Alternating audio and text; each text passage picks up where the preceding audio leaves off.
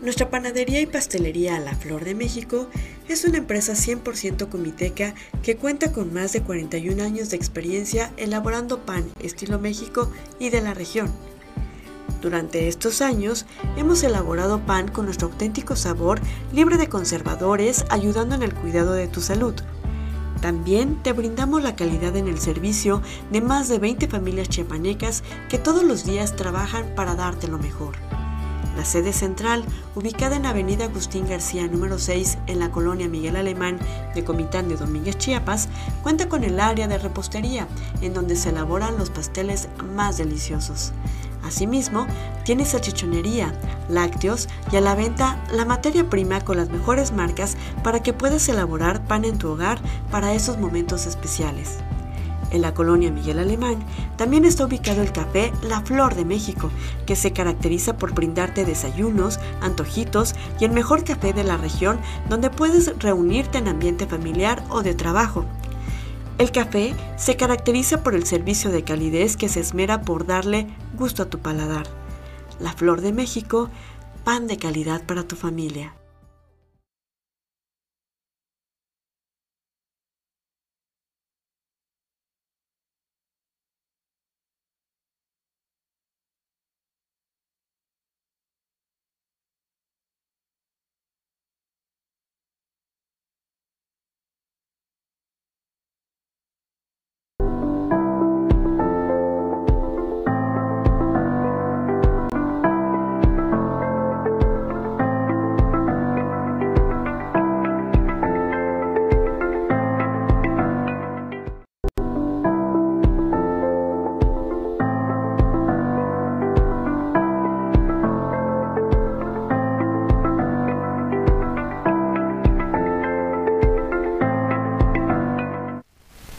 Muy buenos días, amigas, amigos de Factory Comunicaciones Límites.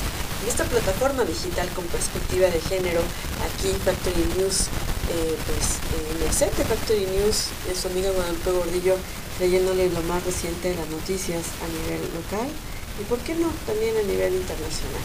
Y bueno, estamos desde la ciudad de Comitán de Domínguez, Chiapas, bajo la producción y dirección del ingeniero Dina Ramírez. Estamos a 16 grados Celsius. Va a estar eh, nublado, sin embargo vamos a tener una máxima de 24 grados y una mínima de 15 hoy jueves 11, 11 de agosto del 2022. Y bueno, ¿qué le parece si iniciamos con las noticias del día de hoy? Eh, les comento, eh, la Feria de Regreso a Clases 2022 Comitán, la Procuraduría Federal del Consumidor, la Profeco, aquí en el estado de Chiapas, en coordinación con la Oficina Enlace en Comitán y el Honorable Ayuntamiento de Comitán anunció la Feria de Regreso a Clases 2022 que se realizará del 16 al 21 de agosto en la explanada del Parque Central de este municipio, con la participación de empresas que ofertarán diversos productos y servicios. Durante estos días, en horario de 11 de la mañana a 20 horas, los compradores podrán acudir a los establecimientos participantes en los que tendrán una gama de artículos a elegir, ya que habrá stands de informática, educativos, ópticas, papelerías, librerías, estéticas y zapaterías. Pues hay que aprovechar eh, que va a estar esta feria de regreso a clases con descuentos. Hay que aprovechar estos descuentos. Gracias a la Profeco por unir a los empresarios de la región para que brinden lo mejor a pues a los padres de familia, ya, bueno, los, chicos están a punto ya de regresar a clases. Y bueno, por otro lado, realizan capacitación, la escuela es nuestra en el municipio de Tzimol. Trabajar de manera coordinada entre los tres niveles de gobierno es de suma importancia y más aún cuando el propósito es el mismo, el de apoyar la educación en el municipio. Esto fue, eh, bueno, con la presencia del licenciado José Joel Altuzar Jiménez, el presidente municipal constitucional de Tzimol, eh, también licenciado José Luis Gordillo Alfonso, director regional Comitán 02 y de programas Bienestar y demás funcionarios públicos, se llevó a cabo la capacitación para la correcta ejecución del recurso del programa federal La Escuela es Nuestra. En esta capacitación dirigida a los comités, los cuales están conformados por madres y padres de familia de los diferentes centros educativos, se ampliaron los temas relacionados a la correcta ejecución del recurso federal a través del programa en mención y así lograr los verdaderos propósitos del mismo. Asimismo, en esta capacitación se acordó trabajar de manera conjunta y el Honorable Ayuntamiento Municipal de Chimol hará lo correspondiente para apoyar la educación de niñas y niños del municipio. Y bueno, aparatosa volcadura desvió, eh, en el desvío a las Rosas, la tarde de este martes se registró una aparatosa volcadura a la altura del kilómetro 163, a pocos metros del desvío a las Rosas. El incidente ocurrió cuando presuntamente una Chevrolet tipo Tracker sufrió una falla, provocando que el vehículo se impactara contra el paredón y terminara volcando. Del accidente, dos personas resultaron lesionadas, eh, mismas que fueron trasladados al hospital para su valoración médica. Y bueno, un joven repartidor lesionado también tras un accidente. Un jovencito motorrepartidor resultó lesionado tras ser embestido por el conductor de una combi que cubre la ruta Comitán-Pamala, en donde el conductor se dio a la fuga. El percance ocurrió sobre el bulevar Belisario Domínguez a la altura de la octava calle surponiente y según datos proporcionados el chofer de la unidad de transporte aparentemente se pasó el alto y embistió al joven motociclista que terminó con una lesión en el pie. Al lugar arribaron paramédicos de protección civil para brindarle los primeros auxilios y trasladarlo a un hospital.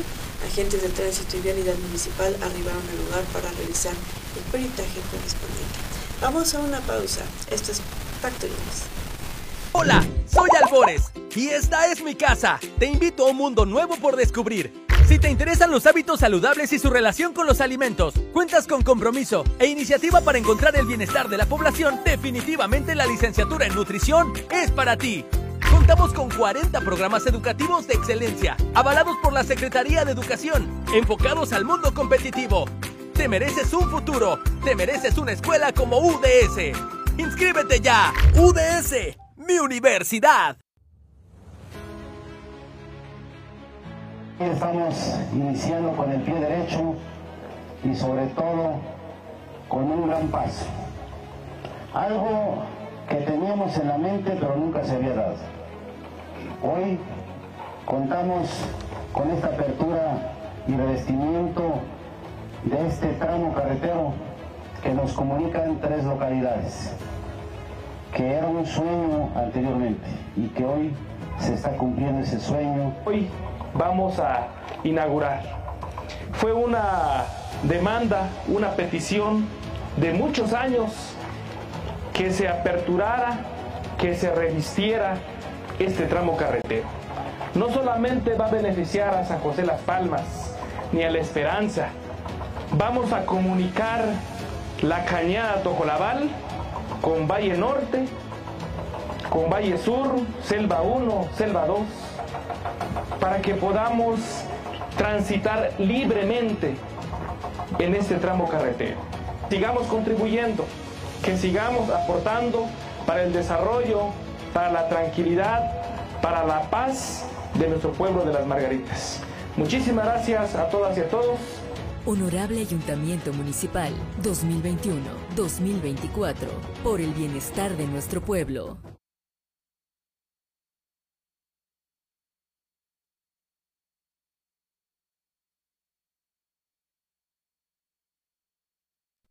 Bueno, a nivel estatal, em, nombra pleno de distrito presidente del eh, Poder eh, del Distrito del Tribunal Superior de Justicia del Estado de Chiapas se llevó a cabo una sesión extraordinaria para analizar proponer y votar el nombramiento del nuevo magistrado presidente del Poder Judicial del Estado de Chiapas, decidiendo por unanimidad de votos nombrar al magistrado Guillermo Ramos Pérez. De esta manera, en estricto apego a derecho, los magistrados presidentes de las salas regionales especializadas del Tribunal Superior de Justicia, en ejercicio de las facultades conferidas en los artículos 77 y 78 de la Constitución Política del Estado de Chiapas, nombraron al magistrado Guillermo Ramos Pérez como presidente del Tribunal Superior de Justicia del Consejo de la Judicatura por ende, el titular del Poder Judicial del Estado de Chiapas, por un periodo de tres años a partir del 9 de agosto del 2022. Y bueno, cabe mencionar que el nuevo magistrado presidente tiene una amplia carrera judicial y destacada honorabilidad en la impartición de justicia, así como la investigación académica. Es licenciado en Derecho por la Universidad Juárez Autónoma de Tabasco, maestro en Derecho Constitucional y Amparo por la Universidad Autónoma de Tlaxcala y maestro en Docencia y Educación en Valores por la Universidad Vasconcelos. Su carrera judicial inició en el año del 96 como defensor de oficio dentro del Poder Judicial del Estado de Chiapas. Posteriormente fungió como secretario de Estudio y Cuenta y como juez de primera instancia en diversos municipios en la entidad, nombrando eh, también magistrado de la Sala Regional del Tribunal Superior de Justicia, eh, la Sala Regional Colegiada Mixta Zona 04 en Pichucalco y posteriormente en el primer Tribunal de Alzada en Materia Penal Zona 01 en Tuxtla Gutiérrez. Y bueno, este acto, ejercido con estricto apego a derecho, atiende la necesidad de un nuevo nombramiento tras el fallecimiento del otro magistrado Juan Oscar Trinidad Palacios, acaecido en fechas recientes. De esta manera, con las premisas de transparencia, honestidad y respeto a los procedimientos institucionales, el Poder Judicial del Estado de Chiapas ratificó su, su compromiso con la impartición y la justicia en beneficio de todas y todos los chiapanecos, abonando también desde la respetuosa independencia de poderes al fortalecimiento del Estado en consonancia con los poderes ejecutivo y legislativo para abonar al desarrollo del Estado. Y bueno, también hubo un bloqueo total el día de ayer en Venustiano Carranza. Miembros de la OCES, Casa del Pueblo, mantuvieron bloqueada la carretera Tuxtla-Comitán, exigiendo que el gobierno pues hiciera entrega del programa de fertilizantes, ya que hay una mala coordinación entre la entrega de estos insumos y los cultivos de maíz, ya que necesitan del fertilizante. Eh, y bueno, aquí este, estamos viendo por qué, por qué hicieron este bloqueo, pero bueno, ya saben que cuando hay un bloqueo así, pues eh, vaya, hace daño eh, a todas las vías, ¿no? Hace daño a todos los productores y a la gente que se tiene que trasladar de un lugar a otro. Pero bueno, hay que tener ahora sí precaución en, estas, en estos recorridos. Vamos a un pequeño corte, vamos a regresar con las noticias nacionales. Esto es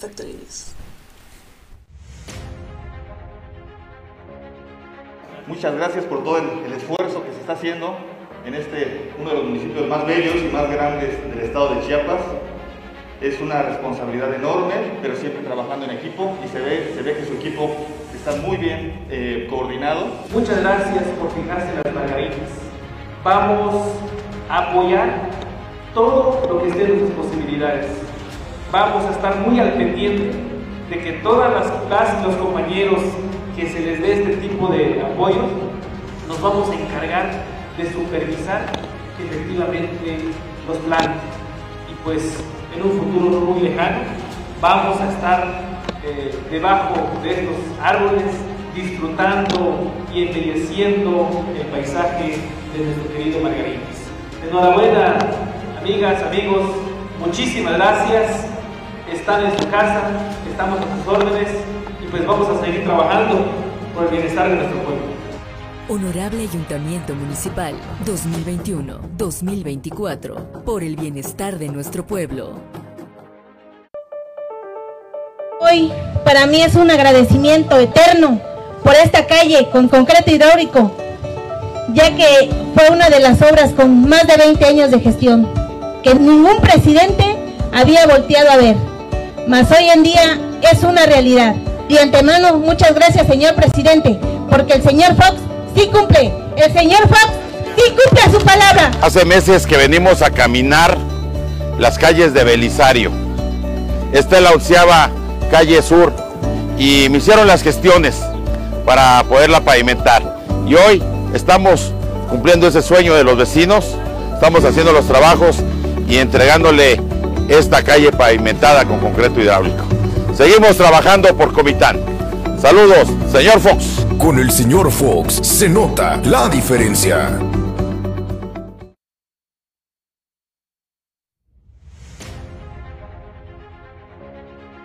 Muchas gracias por todo el, esfuerzo que se está haciendo en este uno de los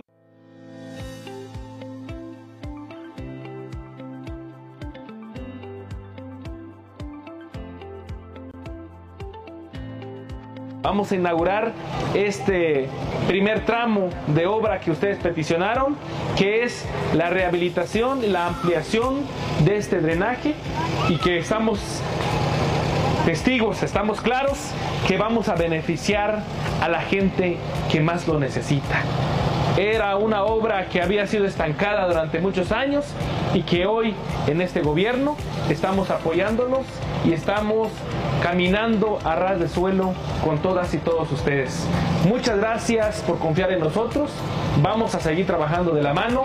Vamos a estar muy al pendiente de todas y todos ustedes, trabajando siempre muy cercano con su comité de barrio de Santa Cecilia. Muchísimas gracias a todas y a todos y muchas felicidades. Muy buenos días. Muchas gracias.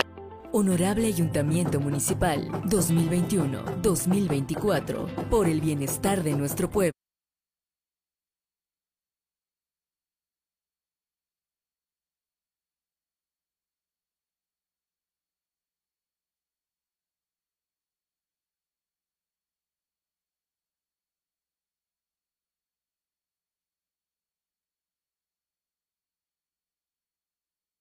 Saludos a Rick Towers. Y bueno, a nivel nacional, un buzo de Sedena realiza exploración en mina de Coahuila.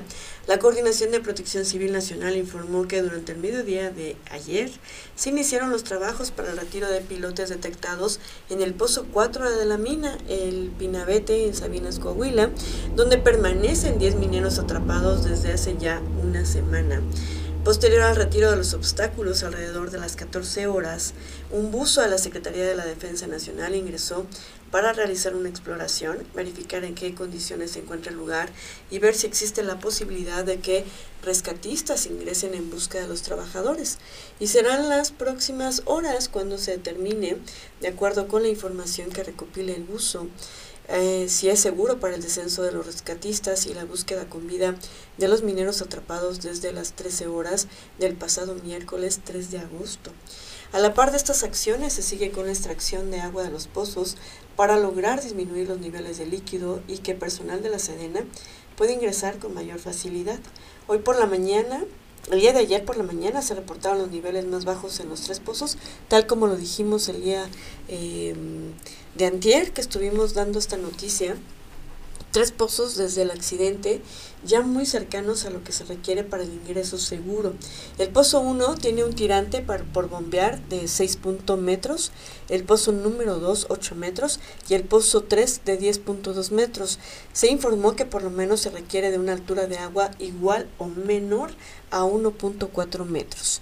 Y por su parte, la Coordinadora Nacional de Protección Civil, Laura Velázquez, señaló que se está muy cerca de la meta, por lo que las próximas horas, esperemos que el día de hoy ya se pueda resolver, van a ser de suma importancia para tomar decisiones en cuanto al rescate de los mineros y ella expresó que estamos trabajando y encabezando todas las tareas diarias para lograr el rescate. Ha sido una semana intensa y de mucho compromiso y esperamos que estemos a horas de realizar el mismo. Y el pasado lunes se llevó a cabo una primera inspección con un dron submarino, tal como se lo dimos a conocer, el cual detectó algunos obstáculos que no permitieron llevar a cabo una exploración más completa del sitio y como consecuencia los rescatistas no pudieron entrar pues los mineros, 10 mineros ahí atrapados. Vamos a ver qué, qué sucede en las próximas horas. Y bueno, aprueba el INE financiamiento a partidos por 6.233 millones de pesos para el 2023. Con una férrea defensa al modelo de financiamiento público a los partidos políticos, el Consejo General del Instituto Nacional Electoral aprobó en la noche de anoche un acuerdo con base en el cual se destinarán 6.233 millones de pesos para los siete partidos nacionales a ejercer en el 2023. Frente a distintas iniciativas de reforma que proponen la reducción del gasto electoral, particularmente de lo que se da a los políticos, el consejero presidente Lorenzo Córdoba señaló que esta cantidad eh, no la decide el INE, sino se calcula con base en la fórmula establecida en la Constitución, por lo que si a alguno no le gusta, dijo, que acuda a las instancias correspondientes para promover un cambio. Sin embargo, más adelante admitió que puede ser pertinente revisar las leyes electorales, siempre y cuando se cuide la democracia, se parta de un diagnóstico real y con el máximo consenso posible. Aseguró que él se ha manifestado a favor de revisar los montos públicos asignados a los partidos políticos y eventualmente racionalizarlos, pero no perder por ese propósito el piso de equidad que hasta hoy aseguró todas las fuerzas políticas tienen garantizada. Y al final señaló, coincido en la necesidad y en la pertinencia de discutir los montos, tal vez hemos abusado, pero ojalá en esa discusión prive la altitud de miras y no la vulgaridad ni la mezquindad para, para reconocer que el financiamiento público es una condición sine qua non de la equidad y por ende de la supervivencia de la democracia. Aclaró también que el monto no forma parte del presupuesto operativo del INE, sino que el organismo lo administra para entregar lo correspondiente a los partidos políticos cada mes. El dinero para los partidos, el financiamiento público federal para los partidos políticos nacionales de 6.233 millones de pesos, 501.798 pesos, se integra fundamentalmente de lo asignado para actividades ordinarias permanentes, 5.936 millones, y el resto para actividades específicas, franquicia postal y, y franquicia telegráfica. Así, por orden de antigüedad, el PAN tendrá para actividades ordinarias 1.101 millones, el PRI 1.079 millones, el PRD 424.3 millones, el Partido del Trabajo 405.5 millones, el Partido Verde 507.5 millones, Movimiento Ciudadano 570 millones y Morena 1.837 millones de pesos. Y bueno, eh, las organizaciones no informan ante el Consejo eh, recibió el reporte de la observación de organizaciones durante la consulta de revocación de mandato realizada en abril pasado. El consejero Jaime Rivera informó que de la acreditación de 91 puntos de observación, de los cuales, eh, pues bueno, eh, el consejero Jaime Rivera hablaba de los 91 grupos de observación, de los cuales apenas 10 entregaron a tiempo sus informes de actividades y gastos. Y luego algunas los presentaron y aunque 23 de las 91 dijeron que no tuvieron ingresos para esta actividad, la autoridad no tiene manera de comprobarlo, así que el INE lo toma como un proceso de participación ciudadana. El consejero presidente Lorenzo Córdoba destacó la importancia de la observación ciudadana em, instaurada hace 28 años como uno de los eslabones más importantes en la cadena de confianza del sistema electoral mexicano. Ahora, añadió, se quiera o no, la observación electoral es parte consustancial de nuestro sistema. Y bueno, antes el INE detalló que desarrolla la última etapa del proceso de selección y designación de consejeras y consejeros de las presidencias de institutos electorales de entidades y bueno, en siete entidades. Por ello realizan entrevistas virtuales a 81 aspirantes y puntualizó que de entre 32 mujeres se designará a las presidencias de los OPL de Aguascalientes, Nayarit y Puebla y de Coahuila, Quintana Roo, Sinaloa y Tlaxcala participa en esta fase una persona con género no binario, 25 mujeres y 23 hombres. Así las cosas. Vamos a un video. Sí, este, se informó hoy en la mañana, em, eh, intervino la Secretaría de la Defensa y también eh, las policías de Jalisco y Guanajuato, porque al parecer había un encuentro, una reunión de dos bandas y este llegó eh, la Secretaría de Defensa, llegaron elementos de la Secretaría de Defensa y hubo un enfrentamiento, hubo detenciones. Em, esto fue lo que provocó las protestas, las quemas de vehículos, eh, no solo en Jalisco, sino también en Guanajuato. Hay ya detenidos, mm, tanto en eh, Jalisco como en Guanajuato, de los que estaban en la reunión, al parecer sí jefes de grupos, porque hubo esa este, reacción muy eh, fuerte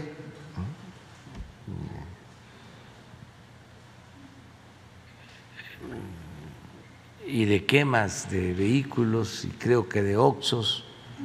Entonces, este, ya hoy se va a informar bien de lo que sucedió más tarde.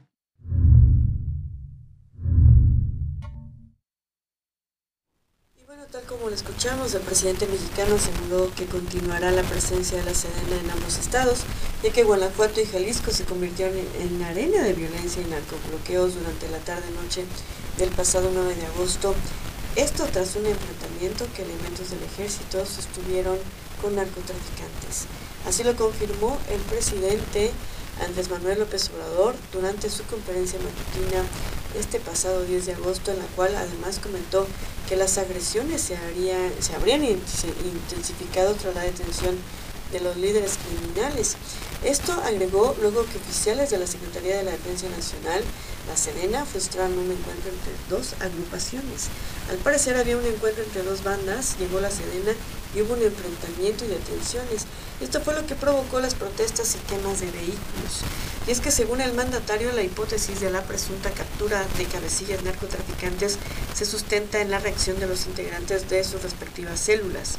Hay detenidos tanto en Jalisco como en Guanajuato de los que estaban reunidos y al parecer sí eran jefes de grupos porque hubo esa reacción muy fuerte y de quemas de vehículos y también de oxos, expresó desde el Salón de Tesorería del Palacio Nacional. Una cámara de seguridad captó el momento en que prenden fuegos a los vehículos y también a estas tiendas de conveniencia. Y pues bueno, esto es hasta ahorita, hasta este momento, las noticias más destacadas de la región, del Estado, de México y del mundo, que traemos hasta usted aquí a través de Factory News en este nuevo horario y con nuevas cosas. van a ir descubriendo poco a poco nuestras nuevas, eh, ahora sí que aportaciones que estamos brindándole con programas, con contenido aquí desde esta plataforma digital Factory Comunicación, Noticias desde Chiapas. Nos escuchamos y nos vemos el día de mañana porque el día de hoy ya vimos quién dice qué.